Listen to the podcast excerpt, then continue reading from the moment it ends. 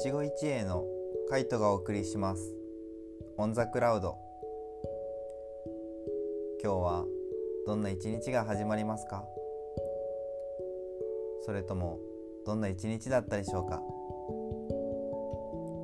今日もゆっくりお話を聞きながら過ごしていただけたら嬉しいなと思います。ということで早速お話ししていきましょう。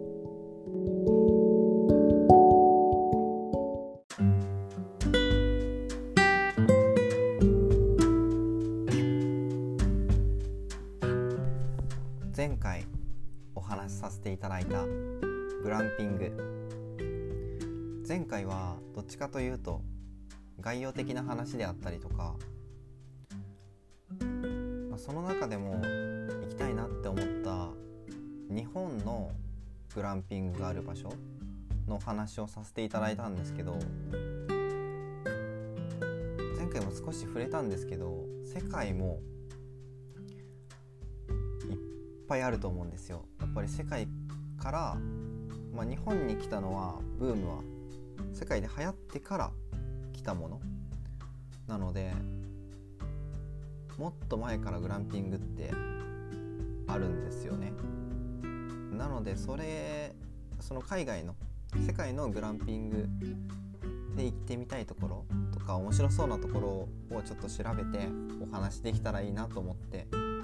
なのでどっちかというと今回は前回の続きみたいな形なので前回の話も少し聞いていただきながらあの今回の話を聞くと少し楽しめるんじゃないかなと思います。前回最初にグランピングの概要的な話。グラマラスとキャンピングを合わせた造語。まだか魅力的な効果的なキャンプっていう話をさせていただいたんですけど。でもこれってのなんか詳しい話ってあんまりしてなかったなと思って改めて調べ直したら、まあ、起源としてはグランピングはすでに1,000年前以上に存在していたみたいな感じで見出しで書いてあったんですけどこう日本ではね2015年ぐらいに、まあ、グランピングに火がつき始めて、まあ、流行日本中でね流行したと思うんですけどまあでも世界のグランピング歴史の歴史はもっと古いということでモンゴルの遊牧民か。遊牧民が発明した移動式のテント。ゲルって知ってます？あの1回ぐらいテレビで見たことあるんじゃないかな。あの白いあのテントなんですけど。もうその中に、まあ、空調であったりとかテレビキッチンなどが揃っててもうその中で生活できてるんですよね。でも遊牧民だから、まあ、草原草があるところを求めて、まあ、飼ってる、まあ、羊とかを連れて行かないといけないので移動しないといけないわけですよ。だからいつでも取り外し可能である必要があったのでまあ、そういう生活スタイルを送ってるんですけど、まあ、それが今のグランピングの形に近いって言われてて。で大体1900年ぐらいのイギリス1900年代のイギリスで、まあ、まあ産業革命とかによって富裕層が出てきてそっからまあどっちかというとねそういう富裕層は、まあ、不便なキャンプとかを避けたいっっていうのはやっぱりあってでも楽しい冒険はしたい。でもいかに快適に過ごすかっていうところを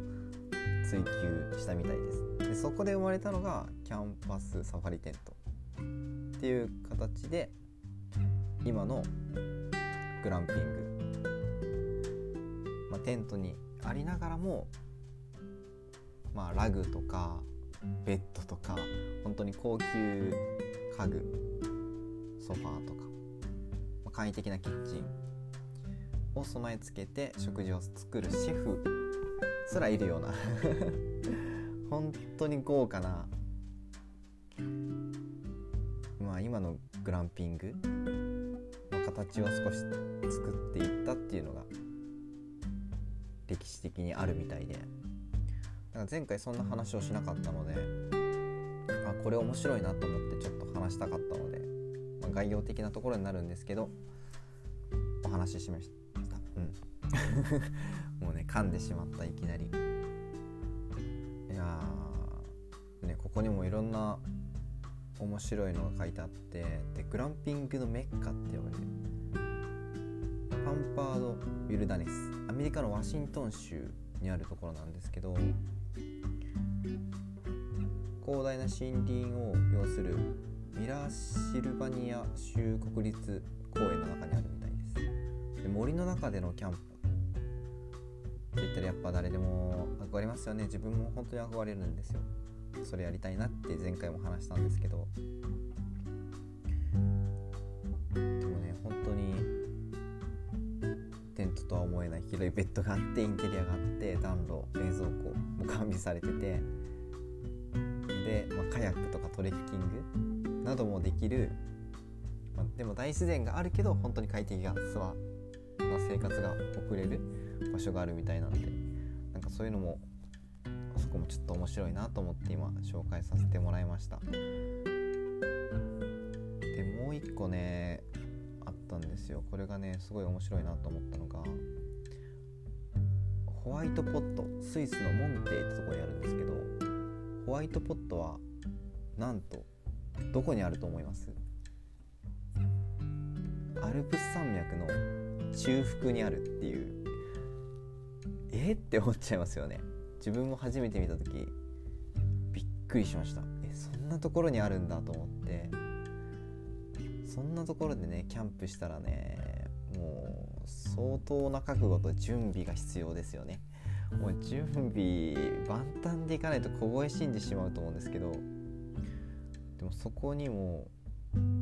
手ぶらで滞在できてしまうっていう。まあ標高 1400m の宿泊テントからレマン湖っていう湖が見渡せて夜は光り輝く星空を眺めることができるみたいです。ちょっとここはね本当に気になってしまいました。冬はもちろんウィンスタースポーツもできるだろうしいやここね今見た中でね一番気になりました。面白いなと思って。今のはね本当にここっていうお話をしたんですけど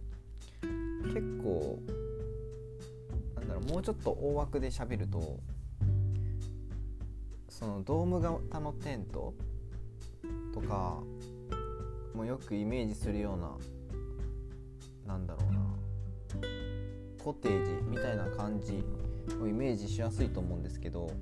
なんかそれだけじゃないのがいっぱいあって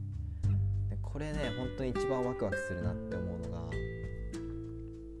ツリーハウス型？ツリーハウス型っていうかツリーハウス？あの木の上に立ってる家。いやこれ回はあの過ごしてみたいなって思ったことありません？もう自分は子供の頃そのツリーハウスのお題材に書かれたあれは本だったかな？漫画だったかちょっと忘れてしまったんですけどそれ読んだ時にツリーハウスめちゃくちゃ素敵と思っていやめっちゃいいなと思ってしまったのを覚えててそんなところで過ごしてみたいなっていうのはありでさっき言ったモンゴルのこう遊牧民が使用している移動型の住居があったりとかあとは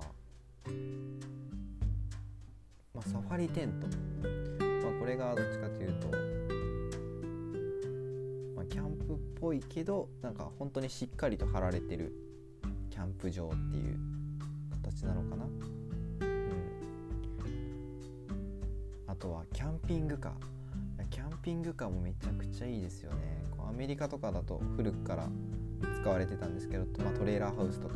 キャンピングカーに宿泊してまあ、休暇を過ごすみたいなのがあったと思うんですけどそういうのもねめちゃめちゃしたいですね。キャンピングカーで生活するこうアメリカ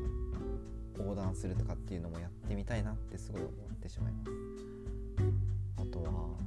ドーム型。こうね宇宙船を彷彿させるようなこう形のものであれはガラスというか、まあ、ビニールなんですけど着色してない部分もあって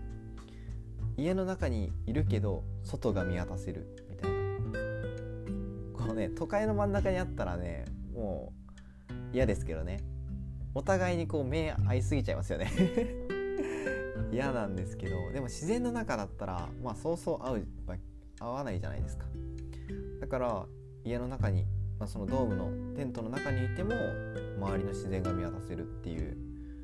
形で作られてたりするのもめちゃくちゃいいなって思いますし。あとは中には洞窟。なんか泊まることのできる洞窟もあるみたいでそんなとこも行ってみたいなって思ったりしました。あとはこれもねめっちゃ面白いなと思うんですけどイーグ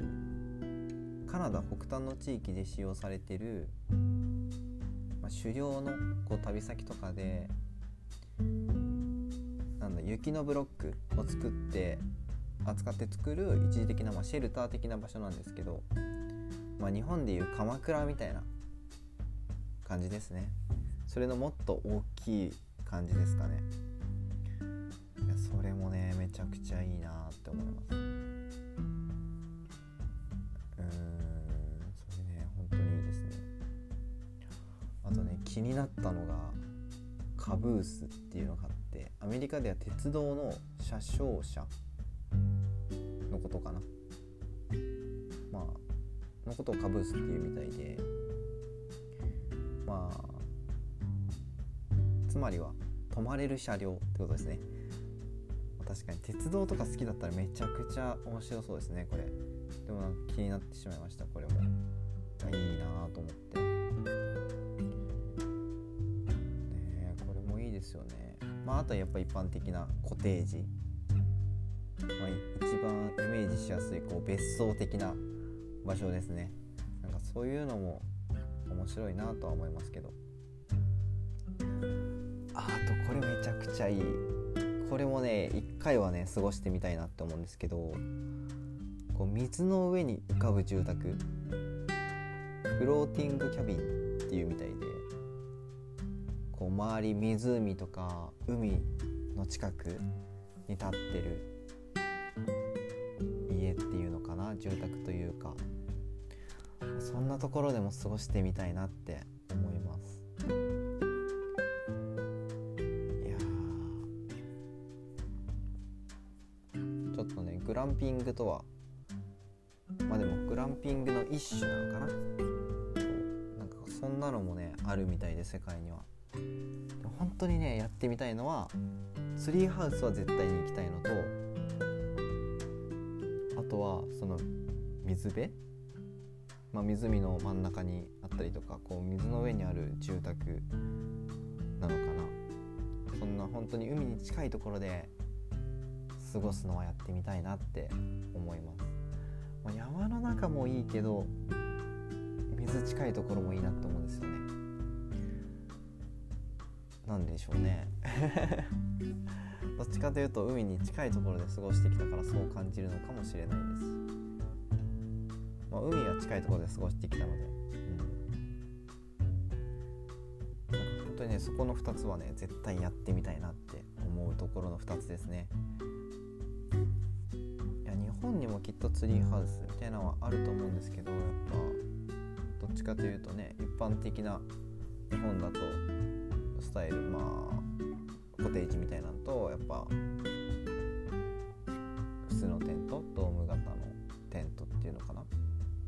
多分一般的だとは思うのでそうじゃないね。ちょっと変わったようなスタイルなのも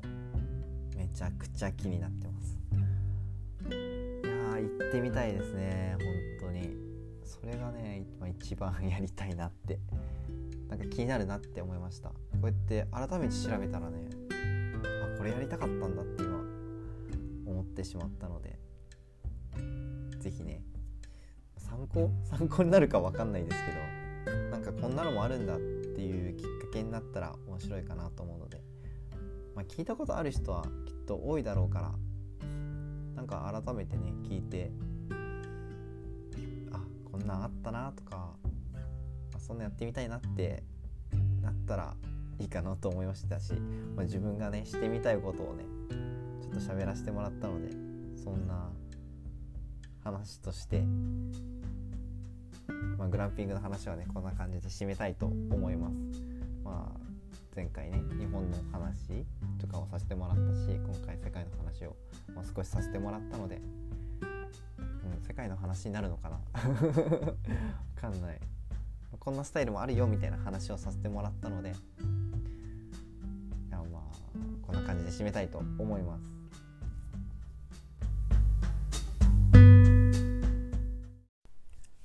今日の食の話は何をしていこうかなと思うんですけどこの間四条河原町の方を歩いてたんですよ。で歩いててこう何の気なしに別にそこに行こうと思って行ったわけじゃないんですけどたまたま通った道に、まあ、大丸があったんですよ。大丸。大丸って分かります？まあ、関西圏に住んでる人だったら知ってるのかな？自分はこっちに来て初めて大丸を知ったんですけど、まあ、高島屋とかパルコとかあんな感じ、まあ、高島屋は聞いたことあるんじゃないかなさすがに、まあ、そういう百貨店的なところがあってでちょっと百貨店の中入って少しこう散歩じゃないけどいろいろ回ってみてみたいなと思ってこうエスカレーター登ってたんですよ。そしたらちょうどこうエスカレーターの途中にも、まあ、チラシじゃないけどなんかこんなの今やってますよっていうの貼ってあるじゃないですか壁に。それを見てたら「ショコラプロムナード」っていうのが書いてあってチョコレートの祭典なのかな？まあチョコチョコレートのお店がいっぱい集まってるこうよくあると思うんですけどなんだろうな。こう北海道物産展とか沖縄物産展とかあんな感じのイメージのチョコレートのバージョンって言ったらいいのかな？がちょうど開催されてて。であそんなのやってるんだと思ってせっかくならまあちょっとだけでも覗いてこうかなと思って行ったんですよ。で行ってまあ行ったのも平日だったっていうのはあるんですけど全然混んでなくてやっぱり人は少なかったんですけどまあ少しだけ見て美味しそうなものあったらちょっとそれだけ買って帰ろうかなと思ってこう一通り見てたんですね。本当に出店してるお店の数で言ったら何軒ぐらいあったんだろう。本当にめちゃくちゃあったんですよ。多分50軒ぐらいは超えてんのかな。同じ区画の中にも本当に何店舗もあの敷き詰められてるってなんだろう。隣り合ってあの販売してたりとか、まあ、よく聞いたことあるのはやっぱゴディバとか北海道行ったらルタオとかあとは何だろうなこうビタメールとか、まあ、結構いろんな有名なお店がいっぱい並んでたのもあったんですけどまあその中でも自分が今回気になったやつが2つあって1つが抹茶？じゃあお茶だね。お茶のチョコレート、まあ、タブレットみたいな感じで6種類ぐらい入ってるまあ美味しそうなチョコレートのパックっていうのかな？があったんですよ。まあ、そこかなでっていうブランドになるのかな？チョコレートのブランドになるんですけど日本茶のタブレットみたいな感じで6種類のお茶の食べ比べができるチョコレートで6種類何があったかっていうとほうじ茶と玄米茶と濃玄米茶濃い玄米茶ですね。と抹茶と天茶入りの抹茶とノー抹茶。まあだから本当にざっくり分けると3種類なんですけど。まあでも濃いめのやつはねそれぞれやっぱ美味しかったですけど。天茶っていうのがあの粉にする前の茶葉でいいのかな？が天茶なんですよ。それを粉にしたのが抹茶なんですけど、まあ、それが入った抹茶のタブレットであったりとか。それも美味しかったですね。まあでも個人的にはほうじ茶が一番美味しかった。こうそんなにチョコレートなんですけどあの甘ったるい感じとかはなかったですしそんなくどい感じもなかったので自分は好きでしたこれ。かなで。初めて知ったブランドだったんですけどあこんなのもあるんだなと思っていい勉強になりましたね。でもう一個気になったところがあってそれがウイスキーボンボンが売ってるお店だったんですよ。結構何種類もあってあの洋酒とか日本酒とかまあでもそれぐらいかのがあって自分はが一番気になったのがその洋酒のタブレタブレットじゃないね。チョコレートのウイスキーボンボンがあのー、10種類ぐらい。あでも種類としては9種類なのか。9種類入ってるって言われてるやつがあったのでそれを選んでしまいました。本当にねこれも食べてみたんですけどね結構いろいろ美味しかったですね。種類としてはウイスキー。ウイスキーが2つ入ってたんですよ。ウイスキー2つ入ってたから、まあ、種類としてやっぱ9種類ですね。ウイスキーとスコッチ。スコッチこれもウイスキーなんですけどスコットランドのウイスキー。あとはコニャックって呼ばれるもの。が2種類入ってきたのとバーボン。バーボンはアメリカのウイスキー。でこれは分かりやすいんですけどレッドワイン。だから赤ワインと白ワインホワイトワインですね。があったのとあとはジン。ジントニックとかあったりするじゃないですか。それのドライジンのバージョンがあったのとシングルモルト。これもウイスキーですね。であそうだね。それの9種類でした。いやこれねまあ個人的にこうウイスキーが好きっていうのはあってまあこの話もどこかでしたことあると思うんですけど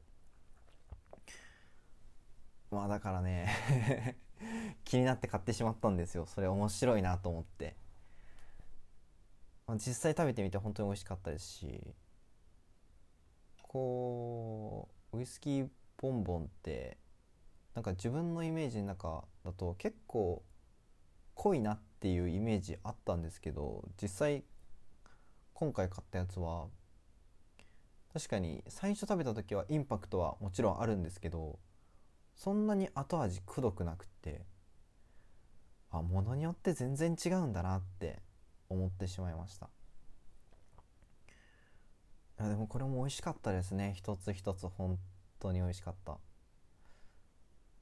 まあ、それだけじゃなくて本当にいっぱい種類あったので迷ったんですけどその中でもこの2つを、まあ、自分の感覚で美味しそうだなって思ったものを選んだんですけどそうこれはもちろんね両方美味しかったので大満足です。でも他のやつもね気になったからねまた行く機会があったら是非買ってみたいなって思うんですけどあルタオのね新作もあって新作なのかな？新作ではないけどなんかこれ美味しいよっておすすめしてもらったやつもあって。自分は見たことなくて結構もう昔からって有名なのはドゥーブルフロマージュ？チーズケーキなのかなあれは。はめちゃくちゃ有名だと思うんですけどそれはもちろん食べたことあってあなんかそれもいいなって思ったんですけど、まあ、せっかくチョコレートいろんなね専門店であったりとか有名なところが来てたので、まあ、買うんだったらチョコレートの方がいいかなと思って今回は。諦めたんですけどまたねそういうのも食べたいなって思ってしまいました。あとはちょっとどこのお店だったか忘れてしまったんですけどこうオレンジピールをチョコレートでコーティングしてある。ちょっとそれどういう名前になるのかわかんないのでちょっと知ってる人教えてほしいんですけど。それもねめちゃくちゃ美味しいので是非食べてみてください。今回はねそれちょっと買わなかったんですけど。それもね売ってたのでね。そういうのもね良かったなって 思ってしまいました。でも本当にお店によって値段帯も全然違うしもう一番高級だったのが、まあ、自分が見た中でですよ。見た中であれは何個入ってたんだっけな？30個？60個？倍違いますねこれで。ちょっとどっちだったか忘れてしまったんですけど1万円ぐらいのあったしまあでも56個入ってるので3000円とか。やっぱりねこだわって作ってる分、まあ、値段はねそれ相応になるのかなとは思ってしまったんですけど。いやでもそれもね気にはなりますね。めちゃくちゃ美味しそうだったのでそれは気になりました。でも、まあ、自分が知らないだけだと思うんですけどなんかね本当に知らないお店いっぱいあってうわーって本当にねお金があったらね一つずつ食べてみたいなって思うぐらいねいっぱい種類あったので。毎年だったら結構試食とかできると思うんですけど今年はなんかそういうのもないのかな？うん。だから余計に人が少なかったのかなっていうのもあるんですけど。まあねでも行けてよかったなと思いました。なんか毎年こうニュースとかテレビ放送でやってるなって遠目で見てた記憶はあったんですけどなんか実際そういうところに行くのって初めてだったのですごいいい経験できたなって思いました。本当にねたまたま行った時にやってたのでもう本当にね狙っていったわけじゃないんですけどそんな偶然もあるんだなっていう。まあせっかくなんでねここでお話しさせていただきました。ということで後半のお話もこれぐらいにしたいと思います。今